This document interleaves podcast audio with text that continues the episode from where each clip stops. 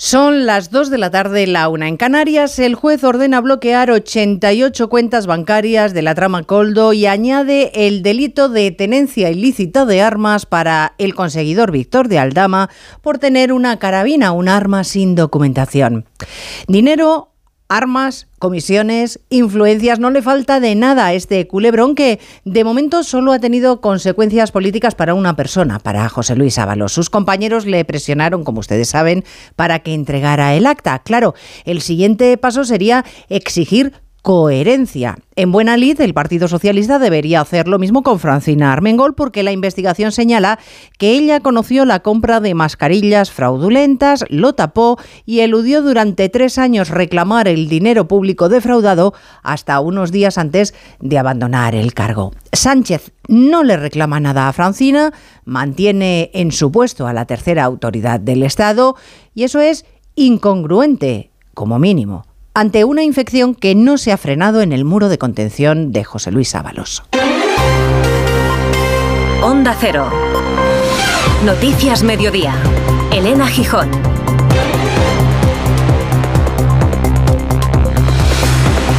Buenas tardes. Este primero de marzo es el día de Baleares. Francina Armengol no ha acudido a los actos oficiales a pesar de que siempre están invitados los expresidentes. Por tanto, seguimos sin escuchar a la presidenta del Congreso porque si la administración dio por buena la compra de las mascarillas, a pesar de haber sido advertida de que eran falsas e inutilizables, ella debería explicarlo.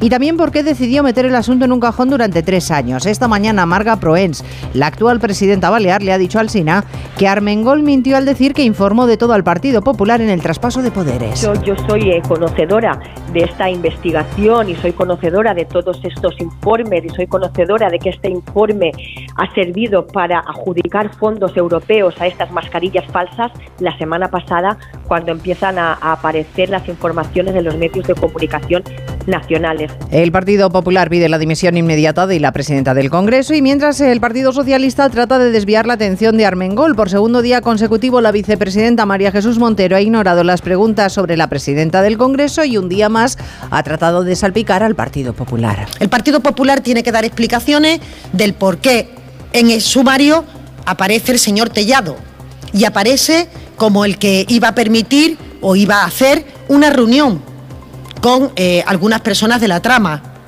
Mi pregunta es, ¿se produjo la reunión? Si el señor Tellado no acudió, ¿quién fue en su lugar? La verdad es que las respuestas que exige Montero son fáciles de encontrar, están en el sumario, aunque la vicepresidenta parece que no se lo ha leído. No se produjo la reunión de Miguel Tellado con nadie de la trama, lo dice el informe de la Guardia Civil, y por tanto no fue nadie en su lugar porque la reunión no existió. Montero, que ha puesto mucho interés en pedir a Junts que la decisión de procesar a Puigdemont por terrorismo no impida sacar adelante la ley de amnistía, la ley que garantiza a Sánchez seguir gobernando. Y en Moscú ha comenzado el funeral de Alexei Navalny miles de personas se han congregado a pesar de que el Kremlin ha tratado de disuadirles, recordándoles que las manifestaciones públicas están prohibidas, pero ellos no se amilanan. No pude no venir porque creo que tengo que ofrecerle mis respetos a este señor. Teníamos mucho miedo, llegamos temprano y estuvimos mucho tiempo aquí parados escondiendo nuestras flores, pero ahora me doy cuenta de que tenemos que hablar.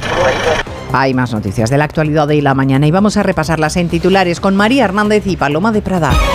La ONU exige una investigación independiente de la masacre de civiles cuando aguardaban en fila para recibir ayuda humanitaria en Gaza. Estados Unidos alega que le faltan datos de lo sucedido para justificar su veto de una resolución de condena en el Consejo de Seguridad de la ONU. Tensión en Zaragoza entre agricultores y antidisturbios ante el intento de los manifestantes de irrumpir en la sede de las Cortes de Aragón durante la celebración del Pleno. Se han plantado en las puertas de la Aljafería tras saltar las vallas situadas para impedir el acceso al recinto. Las pernoctaciones extrahoteleras crecen un 5% en enero y suman cinco meses consecutivos al alza según el INE. Las noches en apartamentos turísticos se incrementaron más de un 4% a pesar de que subieron su precio. Aumentaron sobre todo las noches de viajeros no residentes. Cada vez son más los jóvenes que se autolesionan y, y comparten su experiencia en las redes sociales. Un equipo de la Universidad Rey Juan Carlos ha lanzado una campaña para concienciar sobre el lenguaje y los códigos que utilizan los adolescentes para comunicarse sin ser detectados. Antena 3 refuerza su liderazgo y encadena 28 meses consecutivos siendo la televisión más vista junto a tres medios Media TV arrasan de nuevo en prime time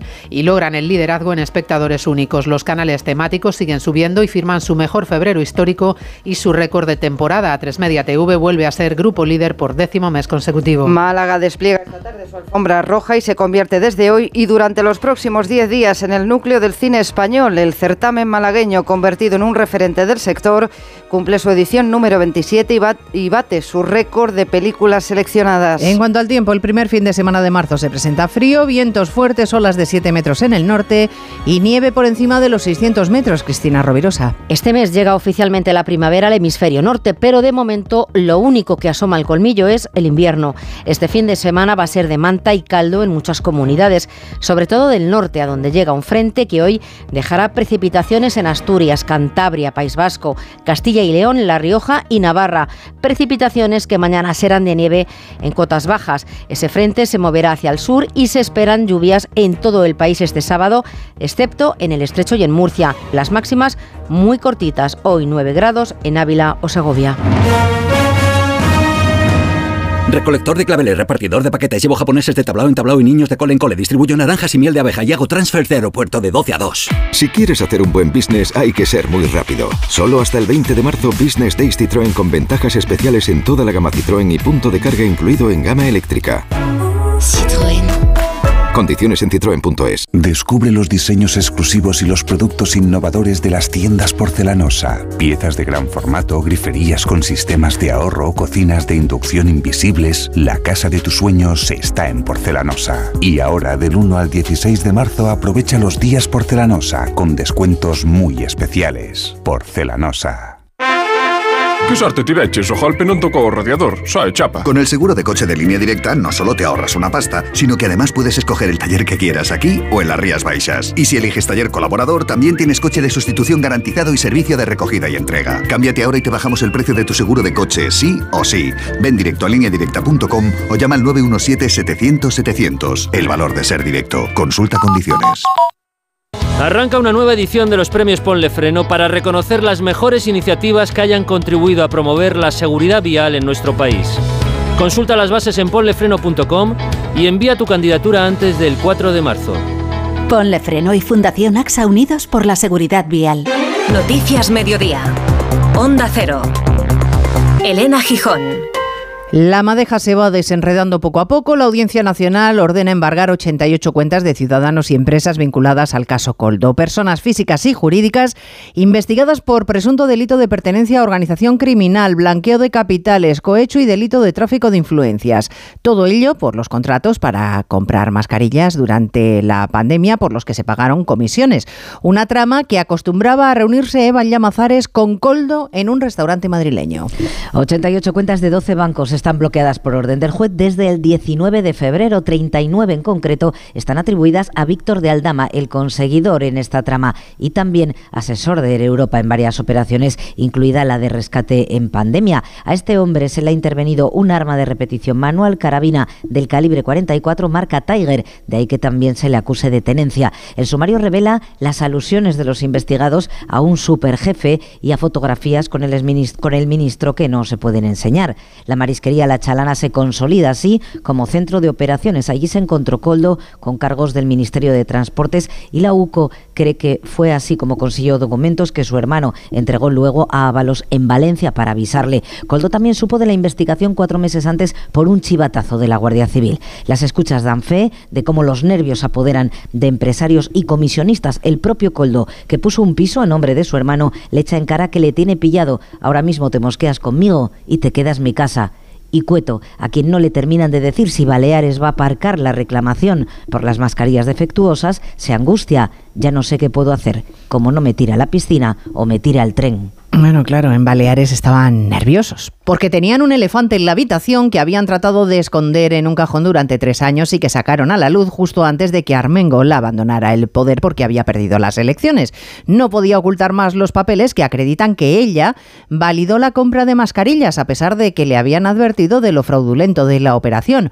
La actual presidenta, la popular Marga Proens, le decía esta mañana al SINA, Ismael Ismael Terriza, que a ella le ocultaron todo. Que Armengol miente cuando ahora en los pasillos del Congreso dice que informó de la mayor al nuevo gobierno del PP en el traspaso de poderes, que en realidad no le informó de que había iniciado la reclamación del 70% de los 3,7 millones de euros. Marca Proens dice que no obstante en agosto ya en el gobierno ellos mantuvieron la reclamación que agotarán la vía administrativa y además por vía judicial irán al por el 100% del pago. Problema, y este es el asunto capital, que un alto cargo de Armengol acreditó en su día que la remesa de las mascarillas era satisfactoria, pese a que otro informe previo indicaba que las mascarillas no eran adecuadas. ¿Cuál es, me dicen los juristas, la dificultad que se puede tener? Pues precisamente este informe de idoneidad, esta certificación de idoneidad por parte de Francina Armengol, a la cual evidentemente se está agarrando la empresa que dice, oye, ustedes dijeron que este pedido estaba todo perfecto y por eso ustedes lo recepcionan. Y la tangencia con el caso Coldo es que el proveedor era una de las empresas de la presunta organización criminal que con aquel informe técnico favorable tenía una suerte de carta de recomendación para contratar con otras administraciones. Bueno, pues cuantos más datos se conocen del sumario, más razones encuentra el Partido Popular para exigir primero las explicaciones y luego la dimisión de Francina Armengol por no reclamar un dinero que habían estafado a los ciudadanos de Mallorca y por dar marchamo de legalidad a la trama con informes técnicos en los que respaldaba la acción de los comisionistas y los productos que habían colocado José Ramón Arias en ministerios y en gobiernos autonómicos. Está en el punto de mira político del Partido Popular. Si Ábalos está fuera, con más motivo, Francina Armengol, con evidencias en su contra, no debería sentarse, según Borges Semper, nunca más en su escaño de presidenta de la Cámara Baja. Han pasado 10 días desde que estalló este escándalo que acorrala al Partido Socialista y al Gobierno, y cada día que pasa la vergüenza es más insostenible. Ni una dimisión y ni una explicación. Según lo que hemos tenido oportunidad de conocer, la presidenta Armengol no puede llegar como tal, Armengol no puede llegar como presidenta al próximo Pleno del Congreso de los Diputados. Los populares aseguran que no van de cacería política como siempre hace el Partido Socialista, que lo que reclaman son explicaciones. Las primeras, las del presidente del Gobierno, porque dicen todo lo que le afecta política y personalmente es muy grave. Pues en el PSOE de Armengol no hablan. Se limitan a refugiarse en un genérico que se investigue hasta el final o que quien la hace la paga y seguir insistiendo en tratar de salpicar al Partido Popular Ignacio Jarillo con acusaciones que ni el sumario recoge. Así es, el PSOE quiere meter al PP en la futura comisión de investigación sobre mascarillas y para ello esgrime la supuesta reunión que iba a celebrarse entre Coldo García y el portavoz del Partido Popular, reunión que no ha sido aprobada por la investigación a pesar de lo que diga Coldo. El motivo supuesto de dicho encuentro sería que Miguel Tellado mediara con el nuevo gobierno balear del PP para llegar a un acuerdo de devolución de las mascarillas defectuosas vendidas por 3,7 millones de euros al gobierno balear. El ministro Torres, que en su día también compró mascarillas a Coldo García, y la vicepresidenta Montero piden a Tellado que comparezca en esa comisión. Que no pongan palos en las ruedas, que aclare cuestiones que están en el sumario, conversaciones en donde se nombra supuestamente a responsables relevantes del Partido Popular. ¿Por qué en el sumario aparece el señor Tellado como el que iba a permitir una reunión con eh, algunas personas de la trama? El PSOE lanza el mensaje a los medios de que el nuevo gobierno balear del PP eludió reclamar a tiempo el dinero de esas mascarillas para poder reprochar la pérdida a Francina Armengol, entonces presidenta balear hoy presidenta del Congreso. Bueno, el portavoz del Partido Popular, Borja Semper, trataba de poner pie en pared esta mañana en Antena 3. Le decía a los socialistas que no desvíen la atención de lo que está sucediendo. Quien está interpelado es el presidente del Gobierno, quien está interpelado es el conjunto de este gobierno y por lo tanto también por esto que afecta, según información publicada, a su, a su esposa. Se refiere el portavoz popular Borja Semper a la segunda toma de las informaciones del Confidencial sobre la actividad profesional de Begoña Gómez, la esposa del presidente del gobierno. Hoy cuenta este digital que Air Europa patrocinó la carrera de Gómez al frente del Departamento para África del Instituto de Empresa. Firmaron convenios de colaboración para que la aeronáutica sufragara premios a startups o viajes de la mujer del presidente. El último de ellos a Londres, dos semanas antes de que el gobierno concediera 615 millones de euros para el rescate de la compañía, una coincidencia temporal que es la que Semper quiere que se explique. Por lo demás, el Partido Socialista tiene otro frente abierto. Después de que el Supremo asumiera investigar a Puigdemont por terrorismo, el gobierno teme que pueda naufragar la operación para aprobar la amnistía el próximo miércoles. Así que hoy están tratando de convencer a Junts de que no se eche para atrás, incluso con argumentos bastante creativos como el que ha utilizado Arancha Martín, el ministro de Justicia. Félix Bolaños, que transmite la idea de que nada ha cambiado con la resolución del Supremo. Lo que hace el Supremo, afirma el ministro de Justicia, es asumir la investigación de los aforados, no calificar como terrorismo los hechos. Un trámite procesal, en sus palabras. Recordemos, la Sala Segunda del Supremo resolvió investigar a Puigdemont como aforado por delitos relacionados con el terrorismo. El ministro se queda con que lo que hizo fue asumir la causa. Lo que no hizo ayer el Tribunal Supremo es calificar ningún hecho como terrorismo. Lo que hizo fue simplemente asumir la investigación, investigar unos hechos que se pueden calificar, como el propio auto del Tribunal Supremo dice, en diferentes delitos. Poco antes, la vicepresidenta Montero defendía que la imputación de Puigdemont por delitos relacionados con terrorismo no va a provocar interferencias, lo ha llamado, en las negociaciones con Junts para sacar la ley de amnistía adelante. Y de un modo más directo, Illa, como primer secretario del PSC, ha pedido a Junts que no haga de la imputación un obstáculo para la amnistía. El PSOE mantiene que el próximo jueves es la fecha límite para poner el punto final a la negociación. Noticias Mediodía.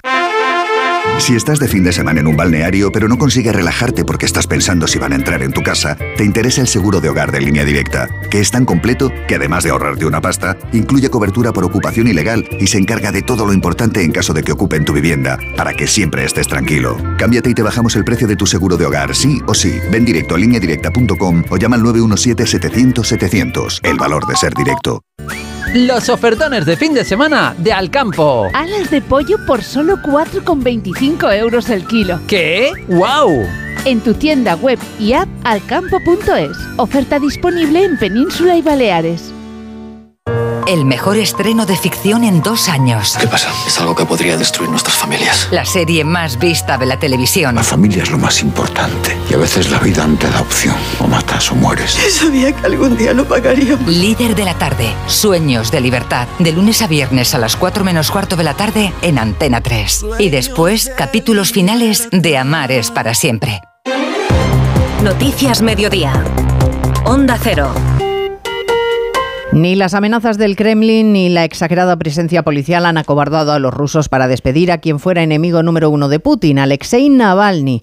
Han desafiado al miedo para acudir en masa en Moscú al funeral y entierro del líder opositor y advertidos por el gobierno de que puede haber consecuencias penales para quienes se manifiesten sin autorización. Tú no tenías miedo, nosotros tampoco. Esa ha sido una de las consignas de Ana Rodríguez que se han podido escuchar. Sí, miles de personas coreaban su nombre al paso del féretro de Alexei Navalny, que ya se encuentra en el cementerio Borisov, al sureste de Moscú, plagado de policías, cámaras de videovigilancia e inhibidores para evitar que su despedida se convierta en una muestra de apoyo público y sonando de fondo durante el entierro My Way de Frank Sinatra. Entre, después, eh, después de este despliegue policial, este viernes, una multitud de rusos han desafiado al miedo y han dejado a un lado ese miedo para acudir en masa. Vine aquí porque era necesario que hiciera esto y la verdad, ya estoy en la edad en la que no tienes miedo de nada. Es importante para mí, para mucha gente es importante, por eso no vi otra opción que venir al funeral.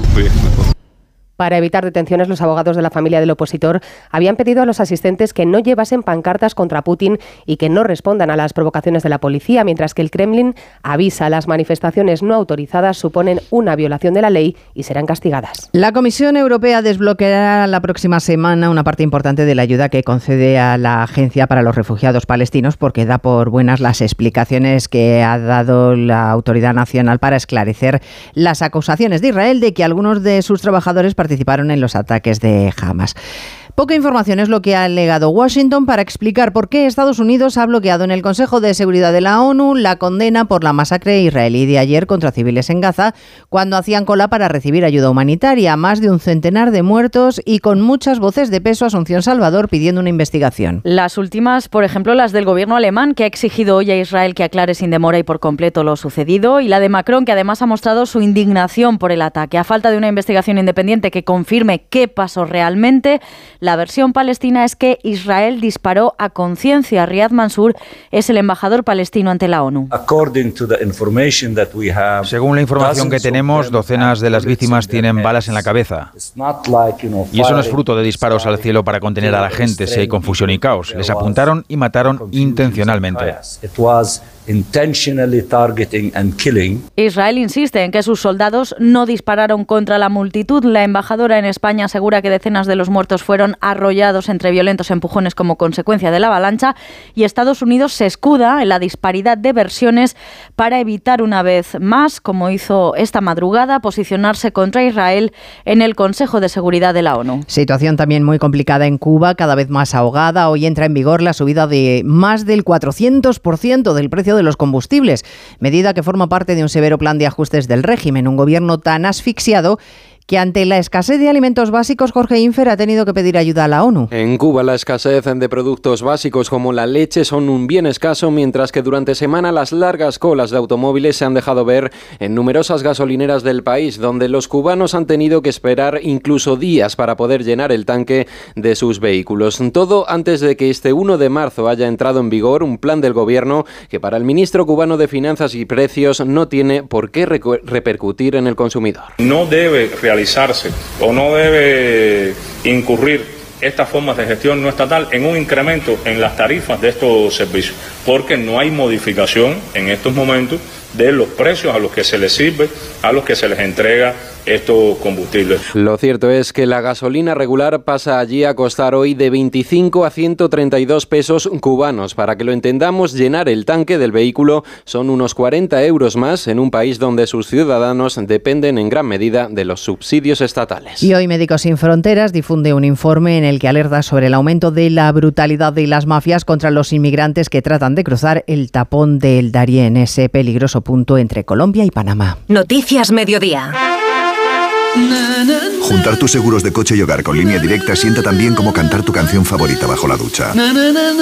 Aunque tu canción favorita no tenga letra. Si te cambias a línea directa y juntas tus seguros de coche y hogar, vas a ahorrar sí o sí. Y ahora además te regalamos la garantía por ocupación ilegal para tu vivienda. Ven directo a lineadirecta.com o llama al 917-700-700. El valor de ser directo. Salimos a correr cada día con la misma ilusión y nos imaginamos ese mañana, los nervios, ese nudo en el estómago. Y probamos, nos equivocamos, pero siempre soñando con superarnos. Juntos haremos realidad todo aquello que seamos capaces de imaginar. Imaginémonos cruzando la meta del Movistar Madrid Medio Maratón el 7 de abril. Inscríbete ya en mediomaratonmadrid.es. Y si eres de distancias más cortas, corre los 5 kilómetros solidarios de la carrera Pro Futuro para ayudar a reducir la brecha educativa en las escuelas más vulnerables del mundo. Telefónica, 100 años conectando la vida de las personas. La Copa del Rey deja paso a una nueva jornada de Liga. Oscar Conde, buenas tardes. Buenas tardes, Elena. Con esa final del próximo 6 de abril en la Carduja, ya servida entre Mallorca y Athletic de Bilbao, se abre hoy la vigésimo sexta jornada, vigésimo séptima jornada de Liga, con un partido crucial en la lucha por la permanencia. Celta de Vigo, Almería, un menú liguero de mañana sábado nos va a traer cuatro citas más. A las dos, Sevilla, Real Sociedad. A las cuatro y cuarto, Rayo Cádiz. A las seis y media, Getafe, Las Palmas. Y a las nueve, Valencia, Real Madrid. Un partido con buenas noticias para Ancelotti, que recupera a Bellingham y a José Lu. Solo son baja los tres lesionados de larga duración, Courtois, Militao y Alaba. El encuentro llega, eso sí, marcado por el regreso de Vinicius a Mestalla. Tras lo ocurrido la pasada temporada, mandan ambos técnicos un mensaje de conciliación, Baraja y Ancelotti. Lo planteamos como que esta situación nos ha tenido que servir para aprender, incluido también a, a Vinicius. Hay que tratar de darle normalidad y sobre todo sabemos que en Mestalla pues hay diversidad y respeto. Cuando hay actos uh, racistas tenemos que condenarlo, identificarlo. El mismo Valencia lo ha hecho muy bien el año pasado. Vamos a jugar eh, también en una ciudad que en las últimas semanas ha sufrido una tragedia y por esto creo que aún más importante llegar para jugar el mejor partido posible. Pienso que también el Valencia piensa lo mismo. Jugarán ya el domingo sus partidos de Liga el Atlético de Madrid, que recibe al Betis para intentar olvidar su caos copero, mientras que un feliz Atlético de Bilbao se va a medir en San Mamés al Barcelona tras ese gran triunfo de anoche, 3-0 sobre los colchoneros, para meterse en la final de la Copa del Rey, liderados por el talento de los hermanos Williams, que asistieron y marcaron en los dos primeros goles. En Radio Estadio Noche, el mayor de ellos, Iñaki. Que nos entendemos muy bien, eh, llevamos muchos años jugando juntos y mi hermano y yo siempre intentamos hacerlo de la mejor manera posible. Hoy hemos tenido la suerte de que las cosas salgan bien eh, nuestra gente se lo merece. Hemos pasado dos finales sin, sin público, en pandemia. Y bueno, ahora vamos con toda la humildad y sabemos que va a ser un partido muy, muy jodido porque el Mallorca ha eliminado al Girona y a la, y a la Real Sociedad y está ahí por méritos propios.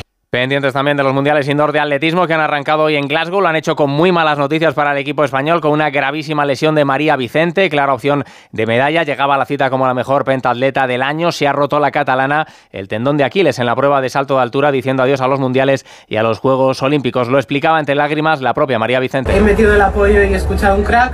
No sé, estoy todavía temblando, un poco en shock. Sé que será más duro que la última vez y solo puedo afrontarlo con energía y todo el positivo que se puede. Estar por seguro es que volveré más fuerte, espero. La nota positiva de la jornada hasta ahora, Mariano García, que defiende título en 800 metros, mejor ha sido el mejor de su serie para entrar en semifinales. Además, en Fórmula 1, en marcha la tercera sesión de entrenamientos libres del Gran Premio de Bahrein, marca el mejor tiempo Fernando Alonso, por delante de Verstappen es décimo sexto Carlos Sainz. Y en baloncesto, el Real Madrid concedió anoche su primera derrota como local esta temporada en la Euroliga, al caer ante Panathinaikos, también perdió el Valencia en su visita a la Virtus de Bolonia, hoy turno para el Vasconia, que visita al Fenerbahce, y para el Barcelona, que recibe al Mónaco con el esperado debut como blog de Ricky Rubio. Te lo digo o te lo cuento. Te lo digo. Encima de que traigo a mi hijo, le subes el precio del seguro. Te lo cuento. Yo me lo llevo a la mutua. Vente a la mutua con cualquiera de tus seguros. Te bajamos su precio, sea cual sea. Llama al 91 555 5555. 91 555 5555. Te lo digo o te lo cuento. Vente a la mutua. Condiciones en mutua.es. 29. Tus nuevas gafas graduadas de Sol Optical. Estrena gafas por solo 29 euros. Infórmate en soloptical.com. Llega la semana final. Ya toca despedirse. De la serie que ha marcado la historia de la televisión. Os voy a llevar en mi corazón para siempre. Amar es para siempre. Últimos capítulos de lunes a viernes. Y el miércoles a las 11 menos cuarto de la noche, capítulo final. Lo único que quiero es que me sigas eligiendo cada día de tu vida. En Antena 3, la tele abierta. Noticias Mediodía. Onda Cero. Crece el número de jóvenes que se autolesionan y comparten su experiencia en las redes sociales, una especie de comunidad que utiliza un lenguaje y códigos hasta ahora desconocidos que ha detectado un equipo de la Universidad Rey Juan Carlos.